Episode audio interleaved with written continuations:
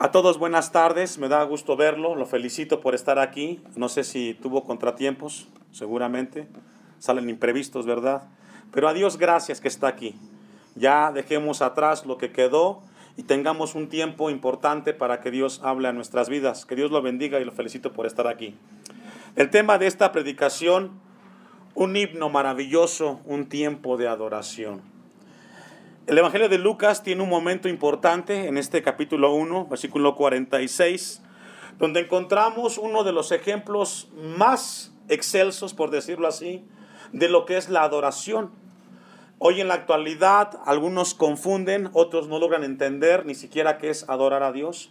Algunos piensan que adoración es cantar cantos eh, con música tranquila.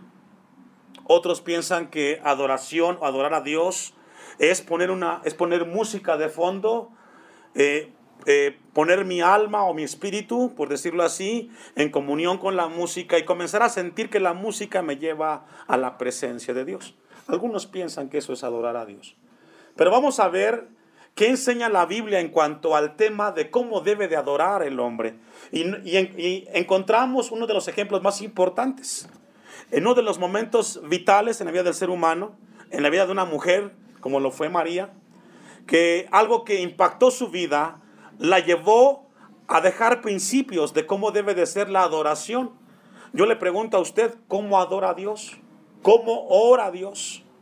Algunos, cuando viene el tiempo de adoración o de buscar a Dios en la oración, algunos dicen, hoy no quiero, hoy no siento las ganas, tengo muchos problemas y creo que no estoy en el momento para hacerlo. Así es de que esta tarde no voy a orar, no voy a buscar de Dios. Pero Dios nos deja su palabra para que podamos ver cómo un corazón agradecido puede adorar a su Creador. Encontramos en María un modelo de creyente que después de haber creído el mensaje del ángel por medio de Dios, eso impactó su vida y lo llevó a ella a un momento de adoración. Encontramos en la Biblia algunos ejemplos, yo me encontraba con algunos ejemplos uno de ellos es la vida de Ana.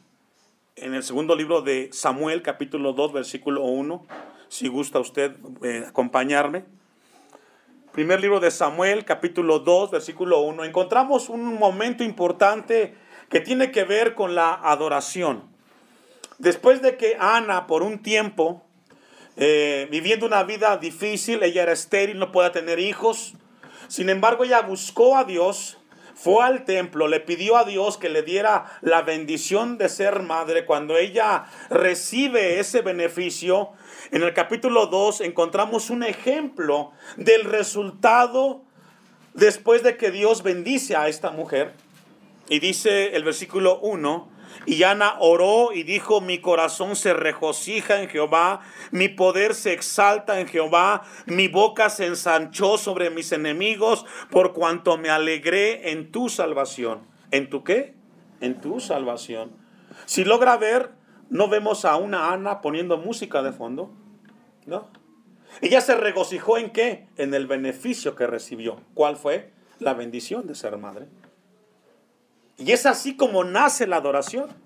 Nace en un corazón que reconoce el beneficio de parte de su Dios. Y esto nos enseña que la adoración inicia no por las circunstancias, sino por el hecho que Dios ha hecho algo en nuestras vidas. Si usted continúa leyendo el versículo 2, no hay santo como Jehová, porque no hay ninguno fuera de ti y no hay refugio como el Dios nuestro. Y comenzamos a leer palabras de una mujer agradecida por el regalo que recibió de su Creador. Y yo le pregunto a usted como iglesia, ¿hemos recibido algo de Dios? Claro que sí. Por lo tanto, debería haber un corazón constantemente regocijado en su Creador. Encontramos ejemplos de adoración en este capítulo 2 de Samuel. No podemos abordar todo, pero el tema central de Ana es adorar a su Dios porque Dios le dio algo, un beneficio. Vamos a, a regresar a Lucas capítulo 1, versículo 46, con esa breve introducción. Y vamos a ver cómo después de una visitación que tuvo María, esta joven adolescente, tiene un testimonio muy importante de lo que es la adoración y que esta tarde Dios quiere que podamos revisar nuestras vidas. Lo que Dios me mostraba a mí en lo particular es de que tenemos que vivir una vida constantemente en comunión y adoración con nuestro Dios. Dice el versículo 46, entonces María dijo, engrandece mi alma al Señor. Lo que hace aquí referencia María hace al Salmo 34, versículo 2. El 47 dice, y mi espíritu se regocija en Dios mi Salvador, haciendo referencia a Isaías 45, versículo 22. Dice el el, texto 48, porque ha mirado la bajeza de su sierva, pues he aquí desde ahora me dirán bienaventurada todas las generaciones. Hace referencia a primera de Samuel, capítulo 11, capítulo 1, versículo 11, perdón. Y lo que encontramos en este pasaje es a una mujer la cual recibe de Dios un regalo y ese regalo lo lleva, la lleva a ella a un momento importante en la adoración a su creador. Vamos a ver algunas áreas de lo que es la adoración a Dios. Número uno, la actitud de adoración. La actitud de adoración. Y cuando hablamos de la actitud de adoración, hablamos que la, que la adoración, escuche esto, la adoración es interna y es intensa. Repito, Adorar a Dios tiene que ver con algo interno intenso. ¿Qué significa eso? Que la adoración a Dios no está sujeto a las circunstancias. Hay gente que dice, hoy no siento ganas. No, no, no. Adoramos porque Dios hizo algo en nuestras vidas internamente. Mira lo que dice Lucas 1.46. Entonces María dijo, engrandece mi qué? Mi alma. ¿De qué está hablando? De la parte más profunda de su ser. María reconoce que la parte más interna y profunda de su ser, ella dice, engrandece al Señor. La adoración es interna. A veces pensamos o queremos que las cosas estén bien para adorar a Dios. No. Las cosas, adorar a Dios no es porque esté bien afuera las cosas. Adoramos a Dios porque tenemos paz porque nos ha bendecido internamente. Dice el texto 47, y mi espíritu, ¿mi qué? Mi espíritu, habla de algo interno. Mi espíritu se regocija en Dios mi Salvador. Lo que encontramos aquí es que la adoración comienza con una actitud. No esperamos que el hermano comience a tocar la guitarra. No esperamos que no haya problemas. No, cuando venimos delante de Dios, venimos con una actitud, Señor, yo vengo esta tarde a buscar tu rostro porque tú has hecho cosas grandes conmigo. Me has salvado, me has dado bendición, aquí está mi alma. Y esto es muy importante. Debe de entender el cristiano que la adoración es porque Dios hizo algo en nuestras vidas y comienza en el corazón. Hoy, tristemente, en la actualidad, nos venden la idea que adorar a Dios tiene que ver con ciertas cosas que venga un grupo de alabanza y toque muy bonito. No, no, no, no, no. Eso es un medio. Es un lo que Dios quiere es que aprendamos a tener un corazón agradecido y busquemos de él constantemente. Mira lo que dice Isaías 29:13. Vamos a buscar Isaías capítulo 29 versículo 13. En la antigüedad, en el tiempo del Antiguo Testamento, Israel perdió el sentido de la adoración como la hemos perdido en el tiempo presente nosotros. Y eso a Dios no le agradó. Israel en el tiempo del Antiguo Testamento perdió la brújula, perdió el sentido de cómo debíamos de buscar a Dios. Y lo que esta tarde Dios quiere comunicar a su iglesia es que debe de haber una iglesia que sepa adorar a su Creador. Dice Isaías 29:13, dice pues el Señor, este pueblo se acerca a mí con su boca y con sus labios me honra, pero su corazón, ¿qué dice? ¿Qué significa? No es suficiente que vengas a este lugar y cantes. Es bueno, pero lo mejor es que tu corazón esté cerca de Dios. Eso es lo importante que hayas recorrido una distancia, que hayas viajado en tu auto y que vengas a este lugar no solo con tu boca, sino con tu corazón, con una actitud. Señor, aquí estoy. Han pasado cuatro días de la semana y yo he visto tu mano en mi vida. Has cuidado de mi familia, de mis hijos. Me has dado trabajo. No me falta que comer. Aquí estoy, Señor. Bendito sea tu nombre. Israel perdió el objetivo. Pensó que asistir, llegar a un culto era suficiente para adorar a Dios. No, no le hacemos un favor a Dios. Somos bendecidos cuando venimos a buscar a Dios. Dice el texto, y su temor de mí no es más que un mandamiento de hombre que les ha sido enseñado. Entonces hablamos de que el pueblo deshonró a Dios porque pensamos que con venir cumplimos. No, no cumplimos con venir. Cumplimos cuando hay un corazón que busca a su Creador y le agradece por todas las cosas que hemos recibido de nuestro Dios. También dijimos que la adoración es interna, también es intensa. Eh, dice Lucas 1.46, entonces María dijo, engrandece mi alma al Señor. La palabra engrandecer significa magnificencia, significa mega, algo grande. Y lo que vemos en María es una persona, un cristiano, una creyente, la cual en la parte más interna comienza a agradecer y engrandecer a Dios. A veces es triste que cuando escuchamos a personas que comienzan a orar, comienzan diciendo, Señor, dame, Señor, quítame, Señor, hazme.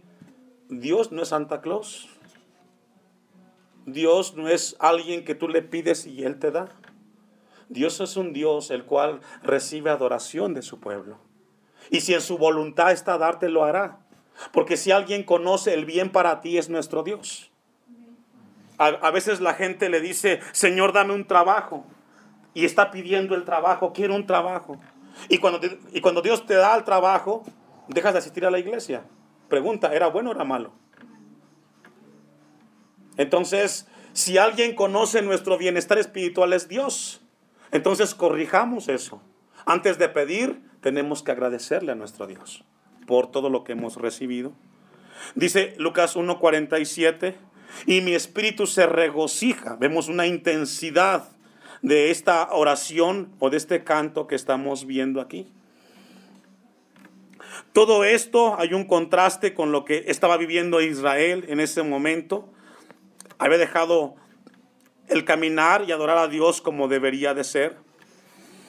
Cuando dice en Lucas 1.46, entonces María dijo, engrandece mi alma al Señor. ¿Qué significa eso, hermanos? Que las circunstancias no deben de afectar tu adoración a Dios. Yo, esta tarde no sé cómo estás. Yo te veo aquí y te veo bien, pero probablemente tienes problemas económicos, físicos, de salud, yo no lo sé. Pero déjame decirte algo que aprendió el apóstol Pablo, que Dios quiere que aprendamos esta tarde o que recordemos en nuestras vidas. Filipenses 4, versículo 12. Vamos a buscarlo. Lo que María está diciendo, Filipenses 4, 12 y 13, lo que María está diciendo, engrandece mi alma al Señor, habla de una adoración continua, intensa, interna, pero continua. Eso no cambia. El apóstol Pablo en prisión cuando escribe Filipenses, él estaba preso. Y yo creo que la cárcel es un lugar muy difícil, que te afecta. Sin embargo, Pablo vivió algo que nos desafía a Dios en el siglo XXI. Que los problemas no deben de quitar el gozo que el Señor ha puesto en tu vida. ¿Escucho eso? Los problemas no deben de quitar en tu vida el gozo del Señor. ¿Por qué? Porque la fuente del gozo no es tu trabajo, no es tu salud, no es tus circunstancias, es Dios. Dice Pablo, Filipenses 4:12, sé vivir humildemente y sé tener abundancia en todo y por todo estoy enseñado, así para estar saciado como para tener hambre, así para tener abundancia como para padecer necesidad. Pablo aprendió que en la vida hay momentos de abundancia y momentos de escasez pero en todos los momentos nos gozamos en el Señor. Hay gente que reniega. No sé por qué. Pablo dice, yo he enseñado, yo he aprendido a vivir y llevarme a la familia a comer tacos a un lugar como irme a una cocina económica, por ejemplo. El problema no es el lugar. El problema es que tengas paz en tu corazón con tu Creador. Amén. Dice Pablo, Filipenses 4:13, todo lo puedo en Cristo que qué. ¿Qué significa eso? Si Cristo está conmigo, puedo enfrentar los problemas. Lo importante es que Cristo esté conmigo. Puedo tener necesidades, pero que esté conmigo Cristo. Puedo tener enfermedad, pero que esté conmigo Cristo. Puedo tener dificultades, pero que esté conmigo Cristo. Lo más importante en mi vida es que esté Cristo Jesús conmigo. Amén. Amén. Eso es vivir en adoración con el Señor. Y es muy importante que esta tarde sepamos qué es lo que Dios nos enseña en su palabra. Lucas 1.48. Dice este pasaje, sigue hablando María. Recordemos que todo esto es resultado del mensaje que recibió del ángel. Porque ha mirado la bajeza de su sierva. Pues he aquí, desde ahora me dirán bienaventurado todas, bienaventuradas todas las generaciones. Dice este pasaje, porque ha mirado, ¿qué dice? Mi bajeza. La palabra bajeza significa o tiene un sinónimo de pecado. Interesante. ¿Qué significa eso? Que María era como usted y como yo, hombres, como una mujer necesitada de la gracia de Dios. María reconoció su necesidad del Creador. Y ya dice, porque ha mirado la bajeza de su sierva. Nos encontramos que en ese momento María se dio cuenta que Dios es santo y que su vida necesitaba de un milagro de Cristo Jesús. Y esto nos habla de algo muy importante. María sabía que ella necesitaba de la misericordia de Dios, como usted y yo en algún momento necesitamos de su misericordia. No merecíamos nada de Dios, pero Él nos alcanzó. Y a Dios gracias por ello. No merecíamos estar aquí, pero Él vio algo en nosotros y nos trajo a Él. Por eso María dice, porque ha mirado la bajeza de su sierva. Y allí encontramos entonces, hermanos, hermanos o iglesia del Señor, que cuando nosotros comenzamos a adorar a Dios es porque reconocemos de dónde nos sacó Dios. De dónde nos sacó Dios. Y esto es muy importante que esta tarde podamos nosotros reconocer en el Señor. Lucas 7:36. Porque ha mirado la bajeza, la palabra bajeza, tepeinosis en el griego, hace referencia a, a un rango bajo, hace referencia a una vida espiritual muy baja. Y dice Lucas 1:48, pues he aquí desde ahora me dirán bienaventurada todas las generaciones. Y encontramos en Lucas 7:36 un momento en el ministerio de Jesús cuando él llega a un cierto lugar y la gente que lo invita ahí se queda impactada cuando una pecadora comienza a lavarle los pies al Señor. Y Jesús les dice en el versículo 36, uno de los fariseos rogó a Jesús que comiese con él y, habiendo entrado en, su en casa del fariseo se sentó a la mesa. Esa es la escena.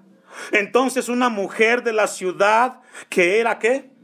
Pecadora al saber que Jesús estaba a la mesa en casa del fariseo, trajo un frasco de alabastro con perfume y estando detrás de él a sus pies, llorando, comenzó a regar con lágrimas sus pies y los enjugaba con sus cabellos y besaba sus pies y los ungía con el perfume. Cuando vio esto el fariseo que le había convidado, dijo para sí, este si fuera profeta conocería quién, eh, qué clase de mujer es la que le toca es pecadora. Entonces respondiendo Jesús le dijo, Simón, una cosa tengo que decirte. Y él le dijo, di maestro, un acreedor tenía dos deudores. El uno le debía 500 denarios y otro 50. Y no teniendo ellos con qué pagar, perdonó a ambos. Di pues, ¿a cuál de ellos le, le amará más? Respondiendo Simón dijo, pienso que aquel, ¿me ayuda a leer? No más. Y él le dijo, rectamente has juzgado. Al que perdonó, ¿qué? Más. Entre más Dios nos ha perdonado, hermanos, hay más gratitud. Y fue lo que le pasó a María. Cuando ella recibió el mensaje y la bendición de que sería un instrumento en las manos de Dios, ella reconoció y comenzó a adorar a Dios. Si tú eres uno de los que han perdido la adoración con Dios, esta tarde Dios te dice, ¿te recuerdas de dónde te traje? ¿Te recuerdas quién eras antes que yo buscara de ti? ¿Te recuerdas qué eras sin mí? Acuérdate para que me adores con un corazón agradecido. Y es así como tenemos que adorar a Dios.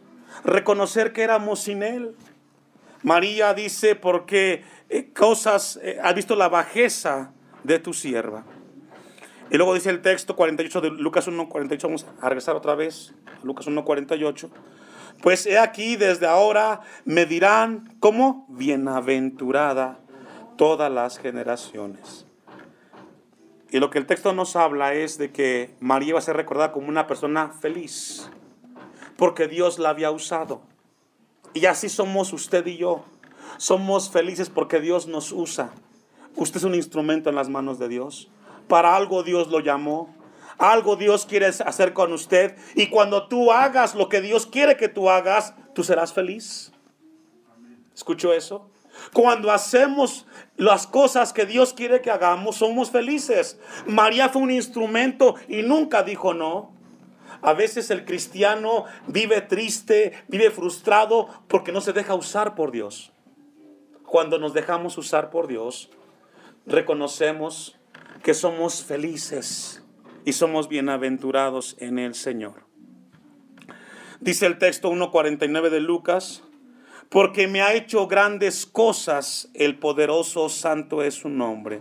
Y aquí encontramos algo muy importante en la adoración.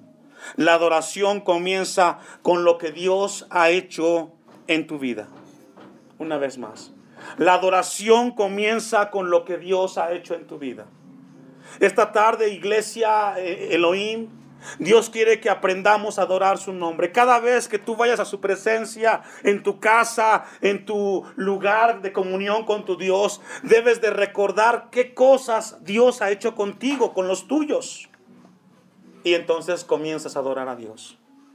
Y dices, Señor, cuán maravilloso eres, cuántas cosas me has dado. Reconozco tu amor y tu misericordia en nuestras vidas. Comenzamos a adorar, no por lo que nos rodea, comenzamos a adorar por lo que Dios ha hecho en nuestros corazones y en nuestras vidas. Dice el texto 49, porque me ha hecho grandes cosas, el poderoso santo es su nombre. Encontramos una mujer la cual se despojó de su orgullo, de su ego. ¿Sabe que muchas veces nos cuesta adorar a Dios porque somos muy orgullosos? Y decimos, ¿por qué tengo que hacerlo? La gente que no adora a Dios es porque tiene mucho orgullo. ¿Y por qué tengo que hacerlo? ¿Y quién es Dios? Ya lo hice. La gente que no sabe adorar o no quiere adorar a Dios es porque tiene orgullo en su corazón. No es agradecida. No reconoce lo que Dios ha hecho en su vida. Por eso esta tarde Dios quiere que aprendamos a adorar su nombre. Y luego dice el texto 50, Lucas 1.50, y su misericordia es de generación en generación hasta los que le temen. Y lo que nos enseña este versículo 50 es que la adoración se extiende hacia los demás. María en este momento recordó los beneficios que Dios hizo para con Israel, para el pueblo. Y lo que hace referencia el texto 50 es al Salmo 103, versículo 17. No lo vamos a buscar, pero usted lo puede buscar. Entonces, en la adoración, hermanos, cuando estamos adorando a Dios, también Dios quiere que recordemos por aquellos que han recibido el beneficio de conocer a Dios.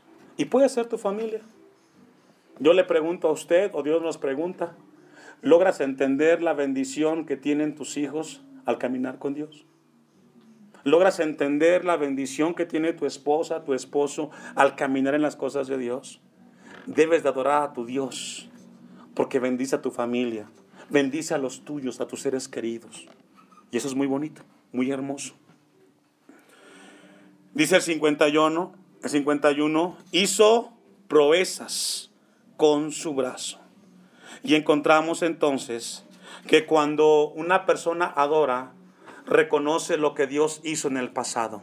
Dice el texto, hizo, está en tiempo pasado. Y si Dios hizo cosas en el pasado, lo hará en el presente y lo hará en el futuro. Por eso, adoremos a Dios. Porque Dios no cambia.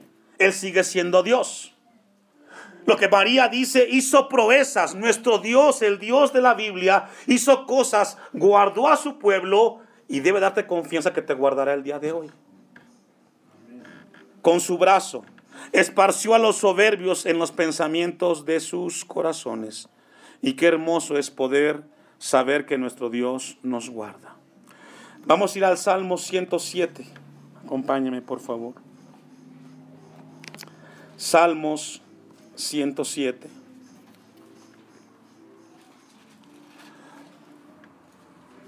Porque María en su adoración comienza a hablar de los demás, comienza a hablar de cómo Dios bendice y guardó en el pasado a los demás.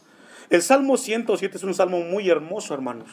Y lo que nos habla el Salmo 107 es de que Dios es un Dios de pobres, un Dios de ricos y un Dios que siempre guarda a los humildes de corazón.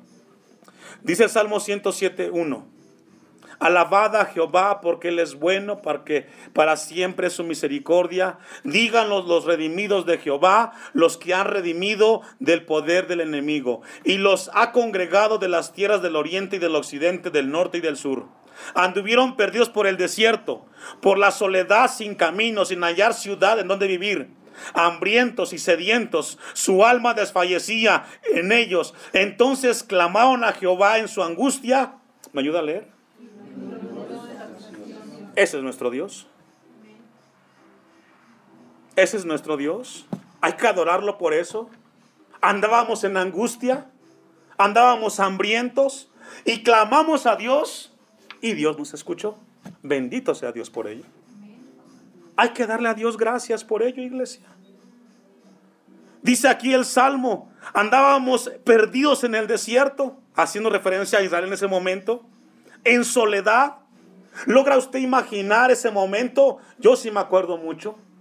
Antes de yo entregarle mi vida a Cristo, yo vivía una profunda soledad. Me sentía muy solo, que nadie me quería. Pero llegué a Cristo y comencé a sentir su amor, que a alguien le importaba, que Él me ha amado con amor eterno.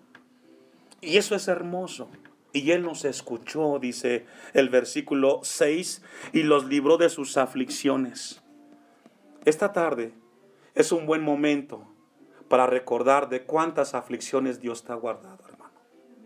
En cuántas noches de soledad te has sentido solo. Quizás eh, te has sentido que no te quiere tu pareja y dices, me siento solo. Has orado a Dios y has sentido su cobijo en tu vida. Bendito sea Dios que tenemos alguien que nos libra de nuestras aflicciones.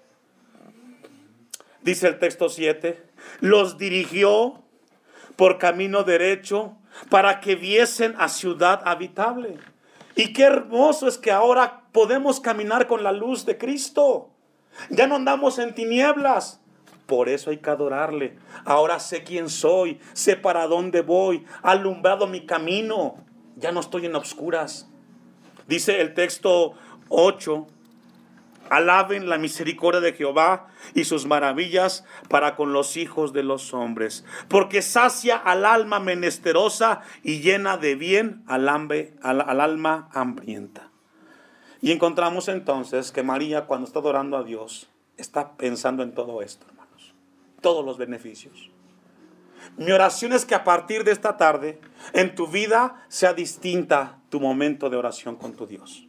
Sea distinto tu momento de adorar a Dios. A partir de hoy seas una mujer y un hombre que sepa por qué adora y da gracias a su Dios. Amén. Vamos a regresar al Sal a Lucas 1:52 para ir concluyendo. Dice Lucas 1.52, quitó de los tronos a los poderosos y exaltó a los humildes. Nos habla de un Dios justo. El 53, a los hambrientos colmó de bienes y a los ricos envió vacíos. ¿Qué significa? Todo lo que el hombre siembra, eso cosecha. Dios es justo. Cada uno recibe su recompensa y hay que darle a Dios gracias de que Él es justo. 54, socorrió a Israel su siervo, acordándose de la misericordia.